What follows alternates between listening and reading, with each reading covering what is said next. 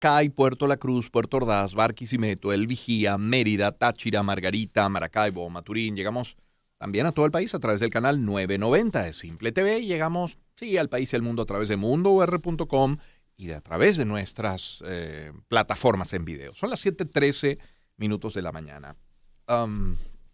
Venezuela reparte su principal actividad, que es el petróleo, lo ha sido y lo sigue siendo en diferentes campos, zonas o áreas, como quiera verlo. Hacia Occidente en Zulia, luego está Barinas en Apure, Oriente, la faja petrolífera del Orinoco hacia el sur, costa afuera también. Y donde hubo petróleo, sobre todo al inicio de la industria en nuestro país, hubo un campamento, ¿eh? Eh, todo un desarrollo para crear las condiciones de vida de los trabajadores que iban a hacer eh, su jornada en, la industria. Y aquellos campamentos solían ser de ensueño, eran oasis en algunos casos. bueno, de eso queremos hablar, de lo que fueron y de lo que terminan siendo esos campamentos, incluso las ciudades que los albergan el día de hoy. Por eso varios invitados, me permito comenzar, lo tenemos ya en la línea telefónica con el profesor Rafael Arraiz Luca, historiador, escritor, poeta, ensayista, individuo de número de la Academia Venezolana de la Lengua. Profesor, qué gusto saludarle. Igualmente, Román, muy buenos días. A ver, eh, buen día, profesor. ¿Cuáles son esas áreas beneficiadas por la explotación del petróleo? Eh, independientemente de, la nacionalización, antes o después, eh, porque en los estados estaban esos municipios donde se levantaban aquellas, no sé, urbanizaciones o villas, casi que eran pequeñas ciudades, casi que autosustentables, muy, muy exclusivas. ¿Cómo eran? ¿Nos describe cómo eran esos campamentos? Claro, mira, quizás eh, los más importantes estaban alrededor de las dos refinerías de la península de Paraguaná, que es Punta Cardón y Amuay, donde estaban la refinería de la Standard Oil, eh, que en Venezuela se llamaba la Creole Petroleum Corporation, y también estaba la refinería de la Shell. Ahí hay un personaje interesante y es que eh, Rockefeller, no recuerdo si Nelson o David Rockefeller, mm, para construir esos campamentos alrededor de la refinería traen a un urbanista norteamericano muy importante que se llamó Francis Biolich.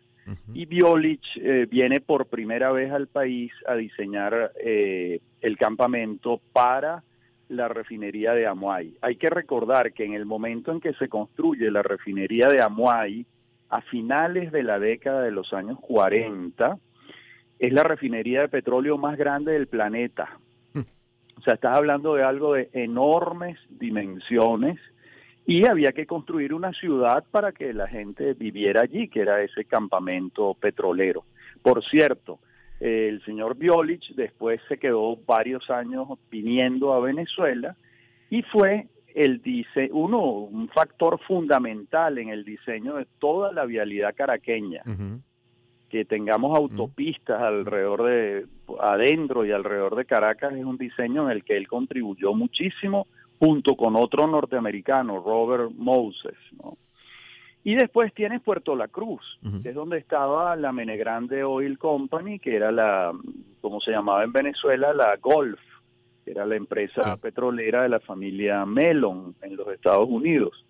De modo que esos enclaves donde habían refinerías, porque fíjate, más que en los campos petroleros, las ciudades se construían, esos campamentos estaban alrededor de las refinerías, que es donde realmente ocurre el, proceso industrial petrolero, porque tú extraes del, pozo, llevas por el oleoducto y llegas a la, a la refinería, que es donde se hace el proceso de conversión del petróleo en gasolina, por darte un ejemplo, o en queroseno, o, en el caso de que haya petroquímica, pues hacia petroquímica, ¿no? Entonces, em, bueno, ese fue un diseño urbano nuevo para los venezolanos, era un diseño totalmente norteamericano, es decir, eran espacios cerrados, eh, autosuficientes, por supuesto, como decías tú al principio, unos lugares de ensueño, porque la gente vivía en con absoluta seguridad, grama, sembrada, cortada, un club, tenían esos campamentos donde había una piscina, un bowling, una cancha de béisbol, Eso contribuyó muchísimo también al desarrollo del béisbol en Venezuela. Era la cultura urbana norteamericana instaurada eh, en, estos centros urbanos. Mm. Eh, y, y, decía yo en la introducción que era como una especie de oasis porque muchos muchas de estas construcciones, de estas urbanizaciones o villas se construían en lugares, bueno, inhóspitos, alejados, desiertos para entonces, ¿no, profesor? Claro, imagínate Paraguaná. Claro. Paraguaná es naturalmente, la península es un desierto, ¿no? Ahí, entonces, bueno, era construir en el desierto, ciertamente, ¿no? Eh, y en el caso de Maracaibo, realmente la ciudad mm, eh, se transforma ya la ciudad entera, ¿no? Con la presencia, con la influencia de las empresas extranjeras, ¿no? No podemos olvidar que la industria petrolera venezolana la crean los extranjeros en su totalidad. Los venezolanos no pusimos un centavo en eso. Es decir, ellos construyeron eh, toda la industria. Eh, los venezolanos pasamos a administrar algo en lo que no habíamos invertido nada a partir de la estatización del petróleo en 1976. cuando eh, PDVSA la funda Carlos Andrés Pérez, el primer presidente el general Rafael Alfonso Rabar, y se inicia un proceso mm, de traspaso de las concesionarias extranjeras a una empresa venezolana que fue de altísimos niveles de eficiencia en todo el mundo. PDVSA llegó a ser la tercera petrolera del planeta, bueno, en, su, en, su, en su época de oro, por supuesto. Profesor, sabe que tengo a un compañero suyo del colegio, del, del, del, bachillerato acá en el estudio. Me refiero a Gilberto Morillo, quien fue gerente financiero de PDVSA, es experto en materia petrolera. Aquí se lo dejo para el saludo. Claro, Gilberto, por supuesto. Buenos días, Rafael. Encantado de escuchar tus interesantes crónicas. Vale, gracias, Gilberto. Gilberto, ¿recuerda esto o quiere agregar algo a esta descripción que ha hecho el profesor Arraiz Luca de lo que era el levantamiento de aquellos asentamientos o, villas o urbanizaciones? Sí, bueno, eh, exactamente como lo describió Rafael, pues sí, fueron, fueron, fueron un injerto. Que trajeron las compañías concesionarias porque realmente el nivel de de urbanismo que existía en Venezuela era muy precario. Recordemos que el petróleo tiene 100 años acá, en, que empezaron las primeras concesiones. Entonces, pues eh, para poder traer a los técnicos, a los, a los expertos petroleros eh, extranjeros, necesitaban ofrecerles unas ciertas comodidades y aquí no las existían. Entonces, pues esa, todas esas construcciones que se llevaron adelante fueron una gran novedad, como ustedes han mencionado. Mm, ayer estaba leyendo, eh, Gilberto y profesor, eh, cómo, era, o sea, la descripción de cómo eran aquellas casas donde vivían los trabajadores. Y sí, es verdad, eran reproducciones de urbanizaciones de Estados Unidos, pero hasta en los colores en los que se pintaban las casas. Esa casa siempre con un, un garaje dispuesto al lado. De hecho, por mucho tiempo se vieron aquellos LTD y aquellos Corvette eh, famosos en la época. Incluso esos garajes tenían eh, el típico aro de básquet o de baloncesto que tienen tantas casas en los Estados Unidos, ¿no? ¿De aquello qué queda, profesora Raiz Luca? Bueno, ah, debo añadir algo, A ver, que no dije antes. Por favor. que los campamentos de la Shell eran distintos, porque era una empresa, es una empresa británico-holandesa. Entonces los campamentos de la Shell tenían un aire más caribeño más de casas del Caribe, como las que tenían los ingleses en el Caribe. Claro. Por supuesto, no iban a reproducir una casa inglesa en Paraguaná, porque eso es absurdo.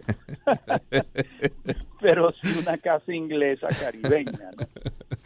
Bueno, y, hay otra cosa que olvidé decir antes, es que también esas industrias influyen en Caracas. Por ejemplo, la Shell construyó un gran edificio que hoy en día es la sede de la Armada venezolana en San Bernardino. La creó, le construyó un gran edificio que fue, que es la sede que está en Bellomonte, que después fue la sede de la Goben y que hoy en día no sé qué es, creo que es una universidad. Así es. Eh, y también la Shell construyó el famosísimo edificio de la Shell en Chuao, que hoy en día es la UNEFA, creo, la Universidad de las Fuerzas Armadas. Sí. Entonces que eh, también la presencia no era solo en los campamentos o en los pozos, sino en la ciudad porque se trataba pues de, grandes industrias que estaban operando en Venezuela. ¿no? Profesor Arraiz Luca, gracias por ponernos en contexto, por sentar las bases de esta conversación. Le mando un fuerte abrazo. Gracias, Román. ¿Cómo se portaba Gilberto Morillo en el bachillerato? reservo mi opinión. gracias, gracias por esa reserva. Rafael Arraiz Luca nos ha acompañado, historiador, escritor, poeta, ensayista, individuo de número de la Academia Venezolana de la Lengua. Gilberto Morillo con nosotros en el estudio. Gilberto, de esto que ha descrito el profesor Arraiz Luca, ¿qué queda? Bueno, mira, este, yo añadiría a todo esto de que mm, después de que vino la estatización con la ley de 1975 y que se eh, comenzó el primero de enero del 76, pues la, eh, la PDVSA y sus filiales, la Goben, Maraven, Corpoven y todo el Meneven, y las que existieron al principio, pues asumieron el manejo de estos, de estos campos. Hubo una gran cantidad de campos en la costa oriental del lago de Maracaibo, también debo decirlo, también en el oriente, en las zonas de producción, en Anaco, en Santomé, Quiriquire, en Caripito, que había una refinería muy básica allí, había un gran campo. Y por todo el país se fueron sembrando Morichal, que en el estado Monagas, que es una zona bastante remota, en que ahí em, inicialmente operó la Philips en los años 50.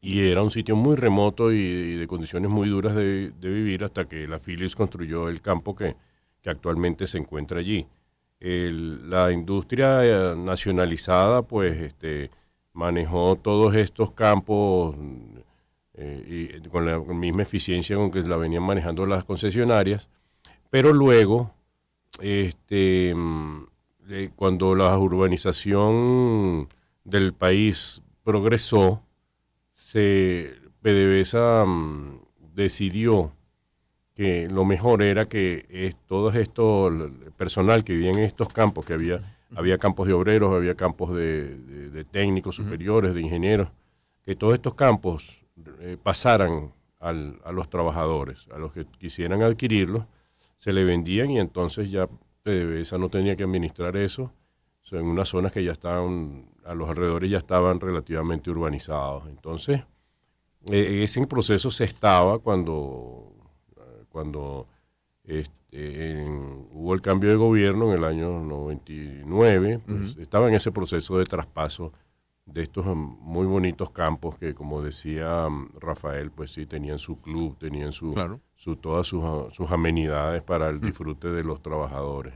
Gilberto, permítame incorporar en esta conversación a Rubén Pérez, a quien tenemos en la línea telefónica. Rubén Pérez es ingeniero químico, tiene una maestría en ingeniería del gas de la Universidad del Zulia, una especialidad en gerencia de negocio del gas natural de la Universidad Simón Bolívar. Ingeniero, buen día, ¿cómo está? Hola, buenos días, Román. Eh, agradecido por, agradecido, muy bien, gracias. Eh, eh, fíjese que mm, ahora el profesor Rafael Arraiz Luca hacía bueno, una, un, recuento, una semblanza, nos, nos dibujaba cómo era aquella urbanización o villa que se levantaba muy cerca de, las refinerías. Mencionaba particularmente Punta Cardón, mencionaba Muay, de, de, aquellas urbanizaciones de ensueños, de aquellos campamentos con, con eso, con club y con piscina y con cancha de béisbol y con casas con jardín. ¿Qué quedó? ¿Qué queda? ¿Qué hay hoy? Sí, mira, incluso campo de golf incluso campo de golf. Bueno, yo, yo te puedo dar ciertamente el panorama más reciente de la situación. Lastimosamente, este panorama es bastante frío. Yo vivo eh, en Maracaibo y, recientemente he estado en la costa oriental del lago, en, Cabimas, en Ciudad Ojeda, en, en en, en Grande. He pasado por allí hace eh, este, un par de un par de un par de semanas y finalmente de semana y, el panorama es muy sombrío no estas ciudades crecieron de la mano de, la industria petrolera y ciudades como Ciudad Ojeda que, en su momento tuvieron hoy en día pueden tener unos 150 mil habitantes y te hablo de, de los años 80 por ejemplo cuando una ciudad de en ese momento 100.000 habitantes, tenía una tienda por departamentos las más importantes del mundo. Hablo de, de en su momento. Hay una, ciudad tan pequeña, pero con gran liquidez en base a, a, la industria petrolera. que, este, existen en la región. Cómo, cómo, cómo crecieron y estas ciudades, cómo se elevaron a, a ser casi metrópolis de, clase, de clase mundial y bueno, hoy en día están lastimosamente este, abandonadas. Recuerdo la gaita de Ricardo, de Ricardo Gris aquí en el año 68. Maracaibo ha, dado tanto que debiera tener carreteras a granel como los puertos de canto. Bueno, mire, para que el diablo no se ría de la mentira, como diría mi abuela, la tengo acá sombra y se la muestro a Gilberto Murillo, que lo tenemos en el estudio. Precisamente tengo esa frase del tema, Grey Zuliana. ¿Por qué? Porque en efecto, Maracaibo ha dado tanto que debiera de tener carreteras a granel con morocotas de canto. Es que la industria dio tanto que dio para el desarrollo de ciudades, no solamente esos campamentos. Ya decía el profesor Arraiz Luca, el aporte que incluso desde tan lejos se hacía en ciudades como, como Caracas. ¿Cuentan hoy esas zonas, esos estados, esas alcaldías con mejores servicios que el resto del país o no? No, no, porque, porque esas regiones, esas alcaldías, esas ciudades, por ejemplo, dependían de las plantas eléctricas de la electricidad de gran parte de la costa oriental del lago de Maracaibo, pues se surtía a partir de las plantas de eléctrica de PDVSA y hoy en día está casi que completamente abandonada. Ingeniero, ingeniero, vamos, a intentar de nuevo el contacto porque pensé que podía pasar en algún momento, pero, pero no, no, no termina de mejorar la conexión. Vamos a conversar en minutos de nuevo con el ingeniero Rubén Pérez. Tenemos en el estudio a quien fue gerente financiero de PDVSA, el experto petrolero Gilberto Morillo. Eh, ¿Qué, podrían ser esas ciudades hoy si se le hubiese dado continuidad a lo que primero se desarrolló y se levantó? Sí, bueno, esas eran unas zonas que, estaban como muy bien provistas de urbanismo, de cloacas, y como mencionó Rubén, este Ciudad Ojeda, que fue prácticamente una creación de la industria petrolera, que el, el, mejoramiento de cabimas, los campos de bachaquero, todo, todo ese entorno pues era, estaba muy bien desarrollado y, como te mencioné antes, pues había un plan de que esto fuera, eh, fuera traspasado a los trabajadores, lo cual se inició y se avanzó bastante. Pero el, colapso de PDVSA y el colapso del trabajador petrolero, que todavía vivía en, eso, en esos campamentos, en esas ciudades, y el colapso de los jubilados, que, que prácticamente las jubilaciones que, que, se merecían y que se habían ganado, pues PDVSA no, las ha, no las ha compensado. Entonces hizo que ya como esto dependía en gran parte de los trabajadores, el mantenimiento de todas estas áreas, y el, el trabajador, tanto el activo como el jubilado, estaban en una situación precaria, pues se vino abajo todo el mantenimiento que, que requerían pues estos urbanismos y como dijo también el colega Rubén, pues la parte externa que proveía PDVSA, como la electricidad y otros servicios, que también con el colapso de nuestra petrolera, pues todo esto ha, quedado en situaciones muy precarias por donde uno pase, por Anaco, por Santomé, por, por el oriente, por el occidente, y también los campos que están cercanos a las refinerías, que ya mencionaron, el de Judivana, al lado de Amuay, el de Punta Cardón, y, en, en, Guaraguao, en, Puerto La Cruz. Todos están en situación muy precaria, como el resto del país. Pues. Mm. Es la voz de Gilberto Morillo, quien está con nosotros en el estudio, en la línea telefónica Rubén Pérez, ingeniero químico. Eh, ingeniero, hoy, hoy, hoy ¿quién ocupa esos, esos campamentos? Eh, ¿Están las viviendas abandonadas? ¿Están ocupadas? ¿Cuántos son realmente trabajadores de la industria petrolera? ¿Cuántos no? Ciertamente, fíjate, con la, con la crisis de la, de la industria petrolera nacional, y, la situación macroeconómica del país, mucha gente dejó abandonada su casa. Todo, la mayoría de estos, de estos pueblos son pueblos fantasmas, casi se pudiera decir. Este, el, profesional petrolero, pues, eh, ha emigrado, como, como tú y como todo el mundo sabe, ha ido a buscar este, mejores condiciones de vida a otro país, porque la industria realmente está, está en el suelo.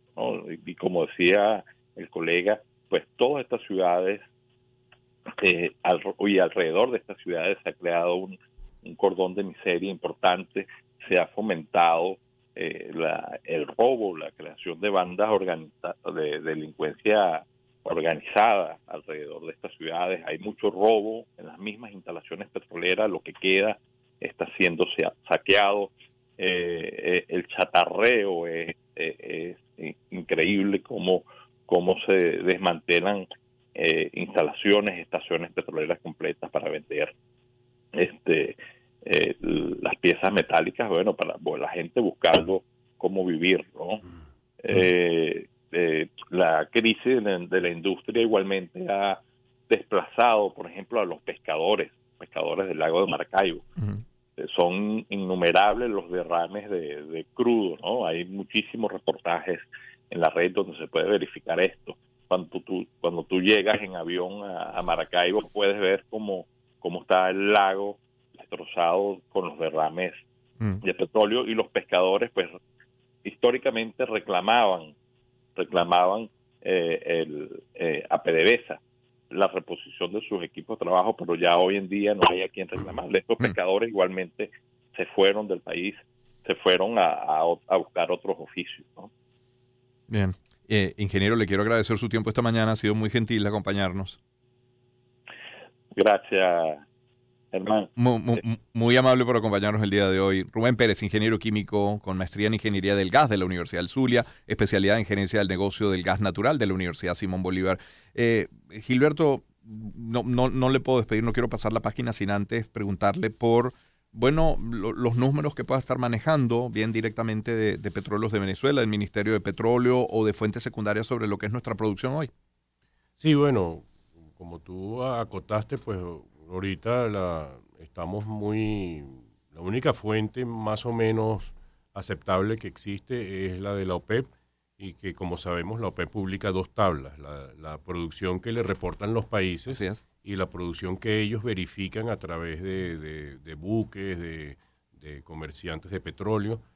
Y el último reporte nos arrojó 676 mil barriles para enero. Estamos esperando el de febrero que debe salir la semana que viene, eh, pero se mantiene ya durante casi dos años un, techo de 700 mil barriles que no, no, se sube de ahí. Ha habido grandes eh, anuncios de que llegaremos a un millón en diciembre del, del 2021, que llegaremos a dos millones a, finales del 2023, pero la, la producción se mantiene ahí con ese techo por todas las deficiencias que existen de personal, de inversiones, eh, de mantenimiento de las instalaciones y, la falta de, recursos para poder mejorar todo esto. Entonces se mantiene un estado muy limitado. Este con, el único alivio de, esta de esta mayor libertad que tiene hoy Chevron para operar, ¿no? Sí, es lo que te iba a mencionar. lo de Chevron probablemente se va a reflejar, por, tal vez el próximo mes. Eso. Eh, ellos, fuentes de ellos han dicho que, que que ellos han aumentado en estos meses de, de, 50 mil barriles, prácticamente 60 mil, o sea que estaban como en 50, ahora están un poco más de 100. Entonces, eso debería reflejarse.